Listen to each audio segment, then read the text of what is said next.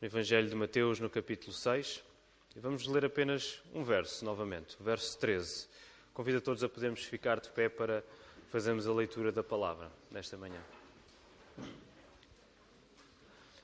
Mateus 6, versículo 13. E não nos deixes cair em tentação, mas livra-nos do mal.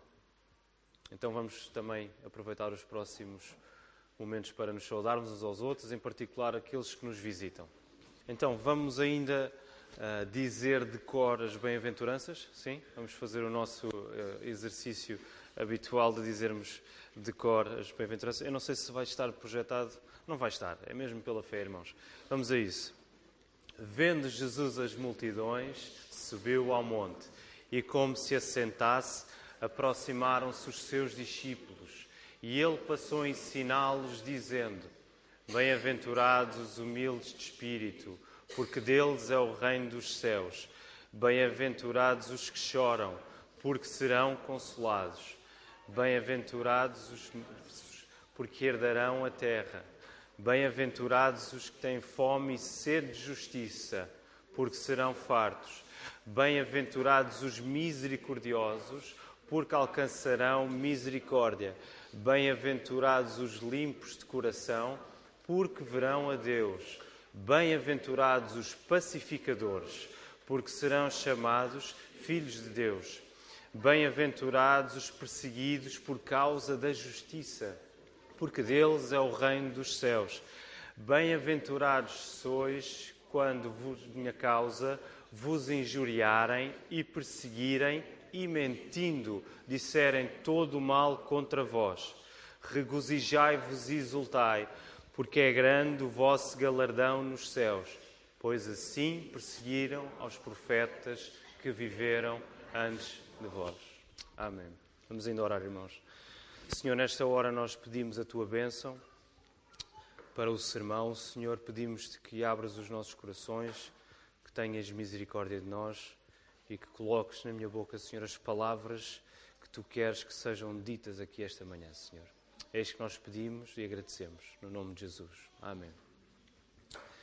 Continuamos no nosso estudo do Sermão do Monte e estes últimos sermões temos avançado devagarinho nem sequer é versículo a versículo, é de parte de versículo em parte de versículo. Portanto, estamos num ritmo mais uh, lento. Então, a oração do Pai Nosso uh, reflete o desejo de quem ora, de estar numa comunhão que é crescente e cada vez mais sólida com o Senhor.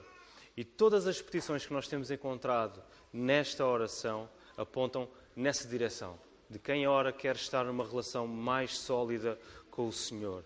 Por essa razão faz todo o faz todo o sentido lermos livra-nos do mal, mesmo no final da oração, mesmo agora que nos aproximamos do final da oração do Pai Nosso. Podemos considerar esta frase como fazendo parte da sexta e última petição, que começa com a frase anterior: E não nos deixes cair em tentação, mas livra-nos do mal. E por isso devemos estudá-la como parte da petição que já foi pregada em domingos anteriores. Portanto, esta é a sexta, ainda estamos na sexta e última petição da oração do Pai Nosso. A primeira parte desta petição, como vimos nos últimos domingos, não nos deixes cair em tentação, ela, aparece colocada pela negativa, onde nós pedimos para não entrarmos em situações em que somos tentados e testados. E o pastor Tiago pregou sobre isto em dois sermões. Enquanto que a segunda parte, é a parte que nós vamos ver hoje, mas livra-nos do mal, aparece colocada na positiva, onde pedimos por livramento quando estamos em situações de provação. É nesta parte da petição que nos iremos focar esta manhã. Se a primeira parte é colocada na negativa, não nos deixe cair em tentação, a segunda parte é colocada na positiva, mas livra-nos do mal. Ao pedirmos a Deus que nos livre do mal, nós temos que entender que nós estamos a lutar com o mal em duas frentes. Ou antes, que este mal que aqui lemos traduz-se em dois aspectos. O primeiro tem a ver com o sistema maligno em que este mundo está enraizado. Como nós lemos na primeira carta a João, capítulo 5, versículo 19. O mundo inteiro jaz no maligno. O mundo inteiro está no maligno. Um reino cujo príncipe é Satanás e que se faz notório as diferentes formas e variedades que o mal assume. Então, esta é a primeira frente onde nós estamos colocados. O segundo aspecto tem a ver com o mal que existe nos nossos próprios corações. Mateus 15, 19. Porque do coração procedem os maus desígnios, homicídios, adultérios, prostituição, furtos, falsos testemunhos, blasfémias.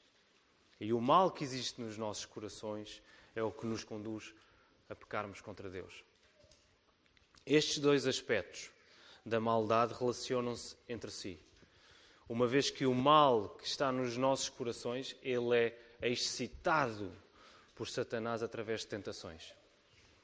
E o mal em que o mundo se encontra deve-se e é excitado pelo mal que existe no coração, no coração de cada pessoa nesta terra. Nós estamos a lutar contra o mal em duas frentes e elas estão ligadas. Esta é uma parte absolutamente essencial da vida da oração da Igreja e da vida da oração de cada um de nós esta manhã. Podemos novamente afirmar com confiança que o desejo máximo de qualquer cristão é estar numa comunhão com Deus, numa comunhão que cresce, que é constante. E por isso o alerta de cada cristão também deve ser máximo, no sentido de evitar tudo aquilo que possa diminuir e esfriar esse gozo no Espírito Santo.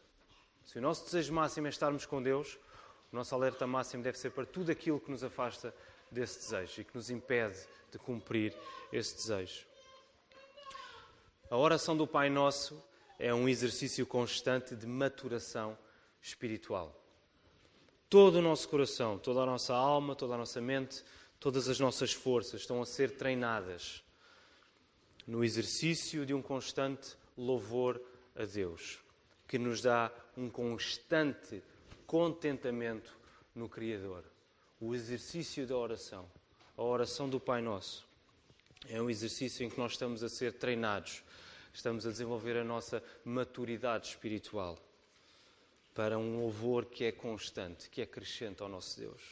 E esse louvor traz para nós um contentamento também que cresce, um contentamento que nós temos no nosso Salvador. Verificamos que não é então despropositado, não é por acaso que esta petição, esta sexta petição, surja exatamente depois de termos pedido a Deus que perdoe os nossos pecados. Quinta petição era perdoa as nossas dívidas como nós perdoamos aos nossos devedores. Então, não é por acaso que agora, depois de pedirmos que Deus perdoe os nossos pecados, agora apareça a outra petição: não nos deixe cair em tentação, mas livra-nos do mal aquele que foi perdoado por Deus e que viu a sua relação com o Senhor ser restaurada pela sua graça, essa pessoa não vai querer outra coisa senão fortalecer essa relação. E por isso, ora para que a tentação e o mal não ganhem terreno sobre si. Percebem? O coração desta pessoa que foi perdoada, ela já foi ganho para Deus. E o que essa pessoa vai querer é que não haja tentação, não haja mal que possa ganhar terreno sobre si. Que ela vai estar, ela vai querer estar sempre mais próxima do seu Deus. A lógica nesta oração é clara e deve fazer-nos questionar se de facto ela está a mudar os nossos corações ou não. Nós devemos colocar esta pergunta: será que esta oração, será que a minha vida de oração, que se deve basear na oração do Pai Nosso como modelo de oração, está a mudar o meu coração? Ou será que isso não está a acontecer? E o teste é sempre o teste do contentamento, o teste da alegria, o teste da, da, da satisfação em Deus. Estás satisfeito com Deus? Arrependes-te e pedes perdão quando não estás e quando cais em tentação, corrompendo o teu coração e afastando-te de Deus?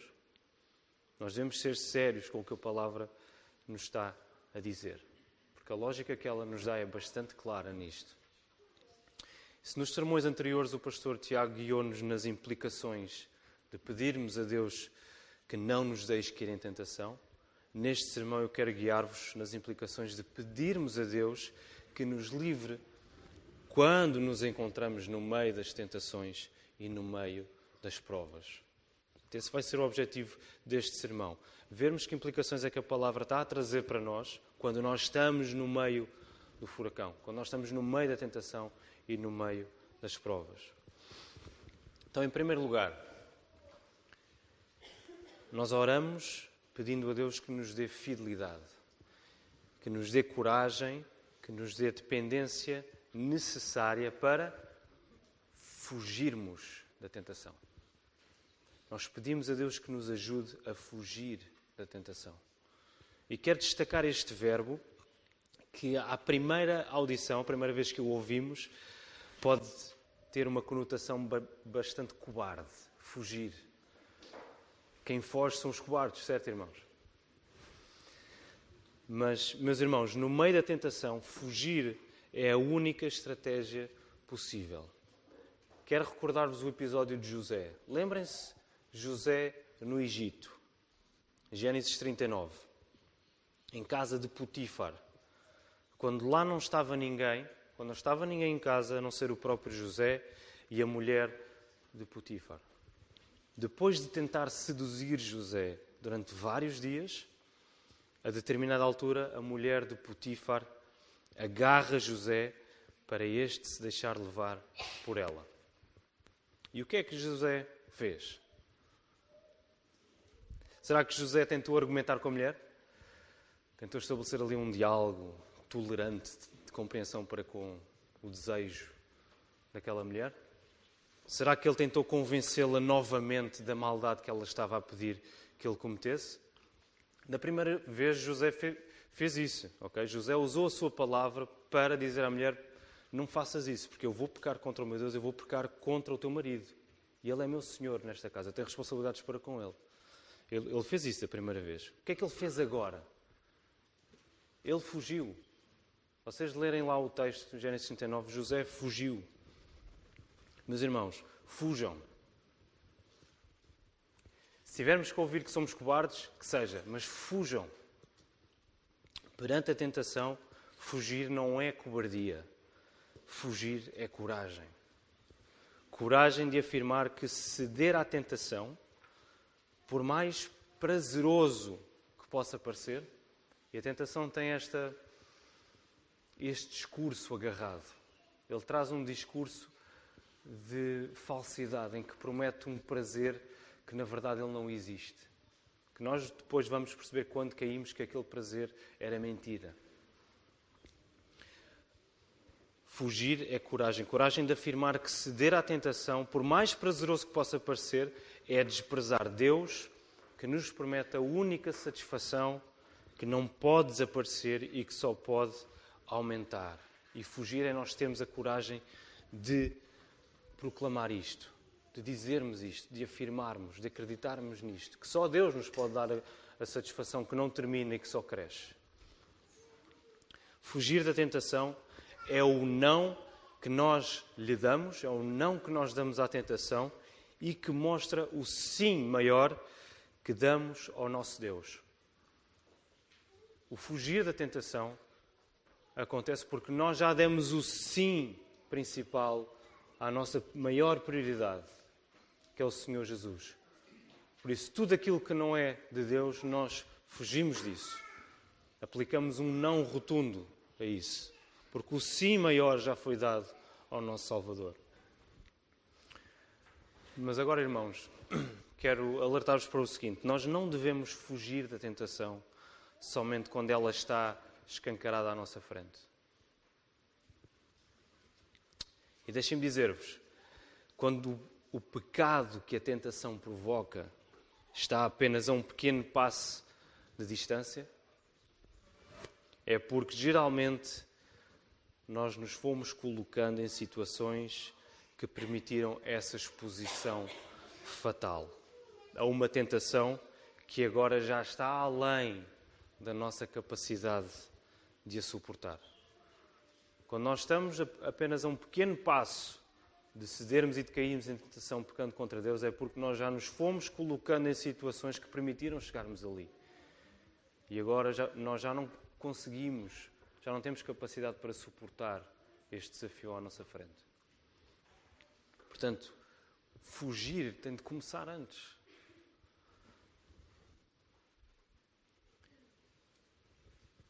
As tentações vão ganhando. Um, as piores tentações não aparecem assim de repente. As piores tentações da nossa vida elas não aparecem assim de um, de um momento para o outro. ok? Elas vão ganhando ascendente sobre nós se ao mínimo sinal não lhes damos luta e não corremos para Deus em oração. As maiores tentações da nossa vida elas não aparecem assim de um momento para o outro. Geralmente isso não acontece assim. Elas vão ganhando ascendente sobre nós, elas vão ganhando terreno, ocasião após ocasião, lugar após lugar. E se nós não lhes damos luta logo no primeiro momento e não corremos para Deus em oração, nós vamos permitir que elas ganhem ascendente sobre nós. Quero recordar-vos outro episódio bíblico de David, um homem segundo o coração de Deus. Aliás, o pastor Tiago mencionou esse exemplo domingo passado. Um homem segundo o coração de Deus que cometeu os piores pecados que podemos imaginar: adultério, traição, homicídio. David, antes de ter adulterado com Batseba, David estava no sítio errado à hora errada. David estava no sítio errado à hora errada, a passear. David estava a passear no palácio quando o povo estava em guerra. O povo de Israel estava em guerra e David estava no palácio. David, que era um guerreiro, que era temido por todos os povos à volta. David era um guerreiro, era o rei de Israel e ele não estava na guerra, estava no palácio. E foi aí no palácio que ele primeiro que ele viu pela primeira vez Batseba e que cobiçou aquela mulher. David não fugiu ali. David deu espaço para que a tentação fosse ganhando terreno sobre si. E o Espírito Santo dá-nos o discernimento para percebermos que podemos estar a correr o risco de cair em tentação. Nós percebemos. O Espírito Santo dá-nos esse discernimento para percebermos que esta ou aquela situação podem levar-nos a situações ainda mais graves.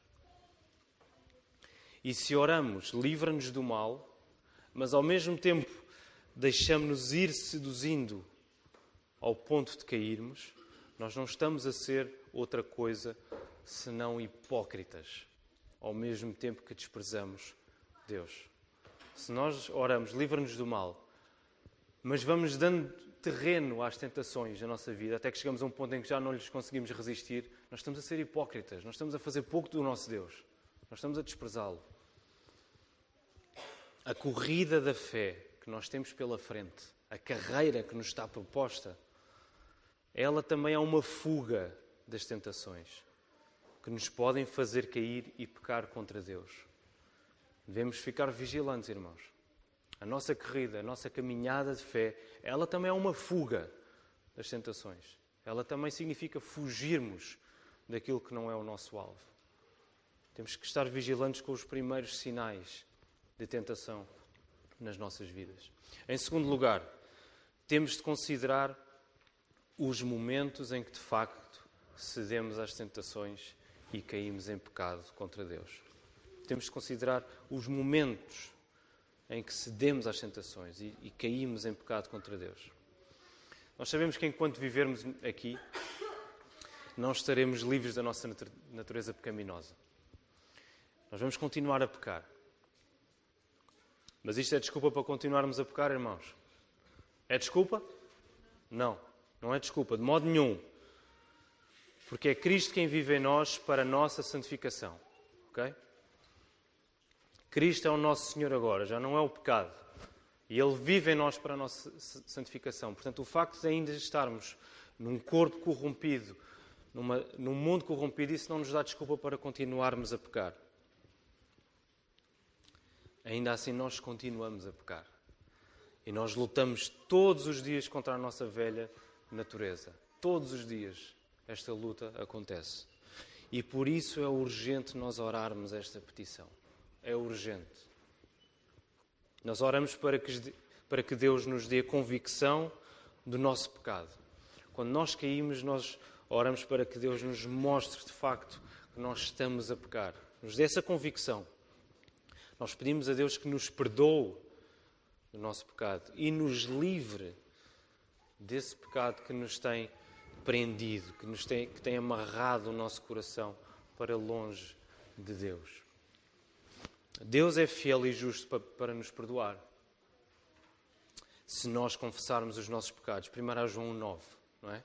Se nós confessarmos os nossos pecados, Deus é fiel e justo para nos perdoar. E os salmos, em particular os salmos 32 e o salmo 51, são um grande encorajamento para, para a nossa confissão. São um grande encorajamento para confessarmos os nossos pecados. E são um consolo pela certeza do perdão que Deus nos dá. Se tiverem a oportunidade, leiam esses salmos. O Salmo 51, que é quando David confessa o seu pecado perante Deus, depois de ter adulterado, depois de ter morto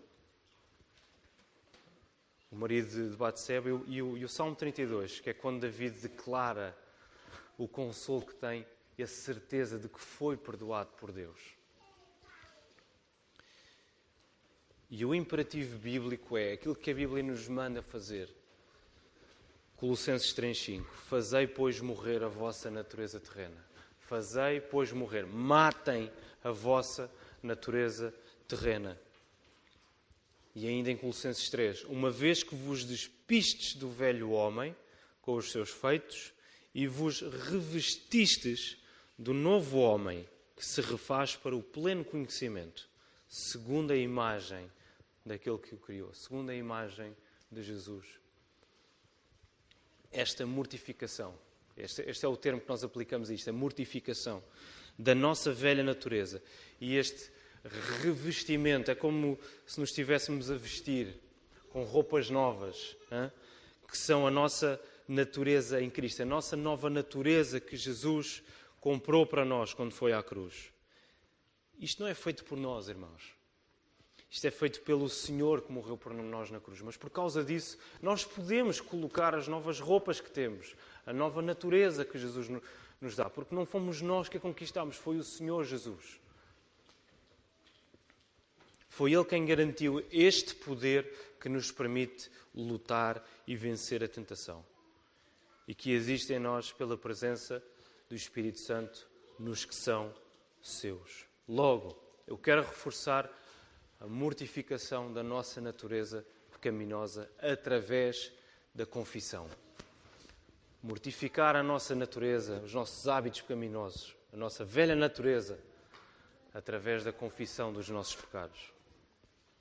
Um cristão que não confessa os pecados é uma contradição de termos. Um cristão que não confessa é uma contradição em si mesmo. Porque um cristão verdadeiro é aquele que corre para Deus, a fonte de toda a graça, aquele que corre para Deus em arrependimento, para obter perdão e libertação do pecado na sua vida. Porquê? Como já falámos hoje. Porque acima de todas as coisas, o que ele mais deseja neste mundo é a presença e a comunhão do próprio Deus na sua vida. Portanto, o cristão desejando isso, ele não tem outro caminho se não confessar. Um cristão, meus irmãos, eu quero trazer isto para o vosso consolo e encorajamento e não para a vossa destruição. Mas um cristão que não confessa é uma contradição em si mesmo. Não pode existir. O desejo que temos por Deus também é uma luta constante contra o pecado, que se traduz em confissão permanente ao nosso Deus. Nós afirmamos, nós amamos o nosso Salvador, amamos o Deus que nos criou e nos salvou. Como é que isso se traduz na prática? Nós lutamos contra o pecado em confissão permanente ao nosso Deus. O amor que nós temos a Deus não é uma coisa vaga, não é uma coisa que não é palpável. Ela vê-se na maneira como nós obedecemos ao nosso Salvador. E obedecer ao nosso Salvador é rejeitar tudo aquilo que nos atrasa, tudo aquilo que nos afasta dele. E nós sabemos que continuamos a cair, por isso precisamos de confessar, precisamos de, de nos arrepender, precisamos de voltar à cruz para receber perdão. O desejo que temos por Deus também é uma luta constante contra o pecado, que se traduz em confissão permanente ao nosso Deus. Em terceiro lugar, não caiamos na ingenuidade de nos esquecermos que temos um inimigo das nossas almas.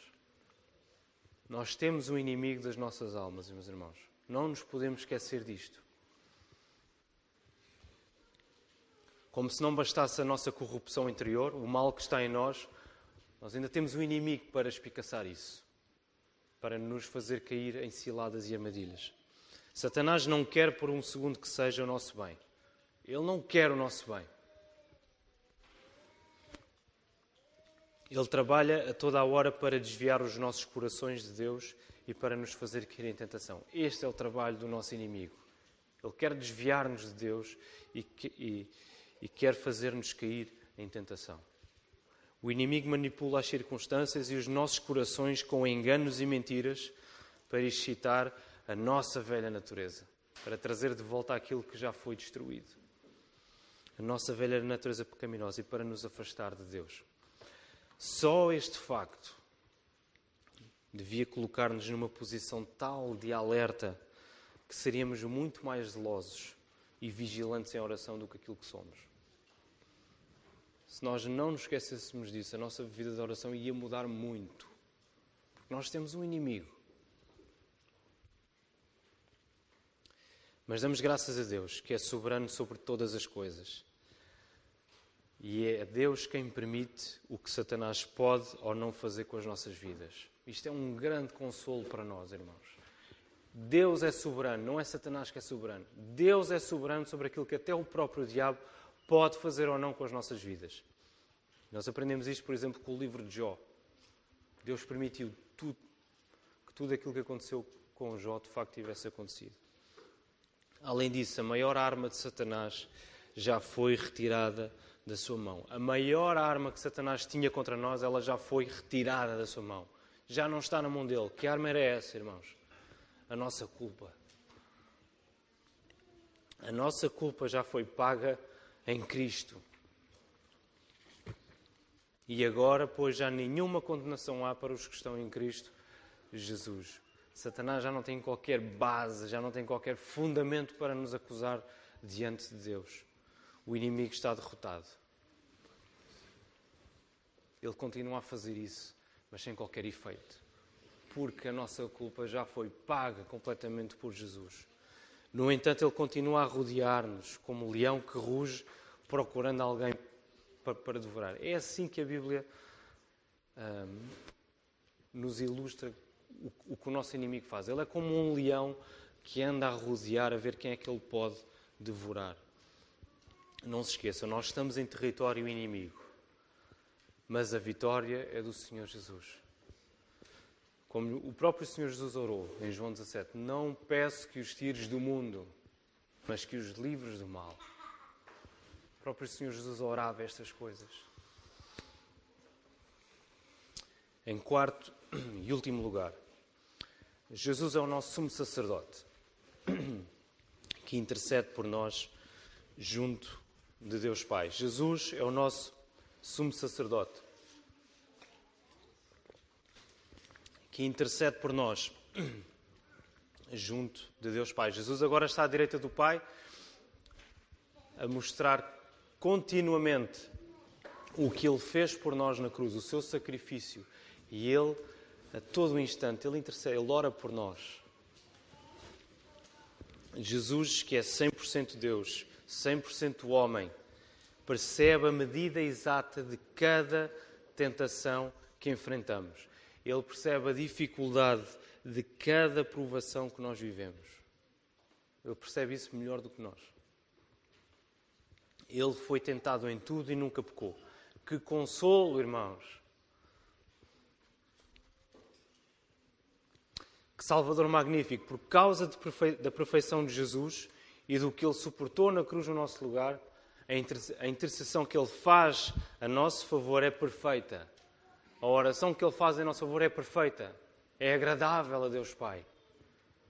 Não há uma única palavra que Jesus não esteja a dizer agora a Deus Pai que Deus Pai não aceite, porque o sacrifício que ele fez por nós foi perfeito. E a intercessão que ele faz por nós é perfeita também e por causa disso podemos nos aproximar com confiança do trono da graça de Deus para obtermos socorro oportuno em tempo oportuno. Hebreus 4,16. Jesus identifica-se conosco totalmente e tem verdadeira compaixão de nós quando sofremos e caímos em tentação. Não desanimemos, irmãos. Quando nós caímos, aquilo que depois vem sobre nós é uma tristeza, é, uma, é um sentimento de culpa, de abandono tal que não sabemos como é que vamos conseguir fugir daquilo. Mas Jesus tem uma compaixão perfeita por nós. Jesus identifica-se totalmente conosco, porque Ele percebe aquilo que nós passamos aqui. Ele é o nosso consolo, queridos irmãos, e Ele é a nossa força e poder para vencermos a tentação e darmos glória a Deus. Porque pela fé fomos unidos a Jesus na Sua morte e ressurreição. Já não é o pecado que domina sobre nós, é Cristo que reina em nós. É Cristo que reina na Sua Igreja. Ele é a nossa força, Ele é o nosso poder porque nós fomos unidos a Ele pela fé. Quando Jesus morre no nosso lugar, Ele está a representar a sua igreja. É como se nós estivéssemos lá a ser pregados na cruz com Cristo. Nós não estivemos lá, mas Jesus representou-nos de forma perfeita. Nós estamos unidos a Ele. Nós estamos unidos a Ele na Sua morte e na Sua ressurreição. E por isso o poder objetivo que Jesus conquistou sobre a morte, sobre o pecado, esse poder está em nós, pela presença do Espírito Santo. E já não é o pecado que domina sobre nós, é Cristo. Quero terminar este sermão sugerindo um exercício, à semelhança daquilo que aconteceu no domingo passado. Exercício simples. Então, se na, se na semana passada fomos desafiados a identificar as nossas maiores virtudes, as nossas maiores forças, para aí também encontrarmos as nossas maiores fraquezas. Quero encorajar-vos os seguintes dois exercícios. Se puderem apontar, escrevam-no para poderem meditar nisso durante, durante a semana. Então, o primeiro, tendo em conta as tentações que são mais constantes na tua vida, identifica os momentos e lugares em que essas tentações aparecem.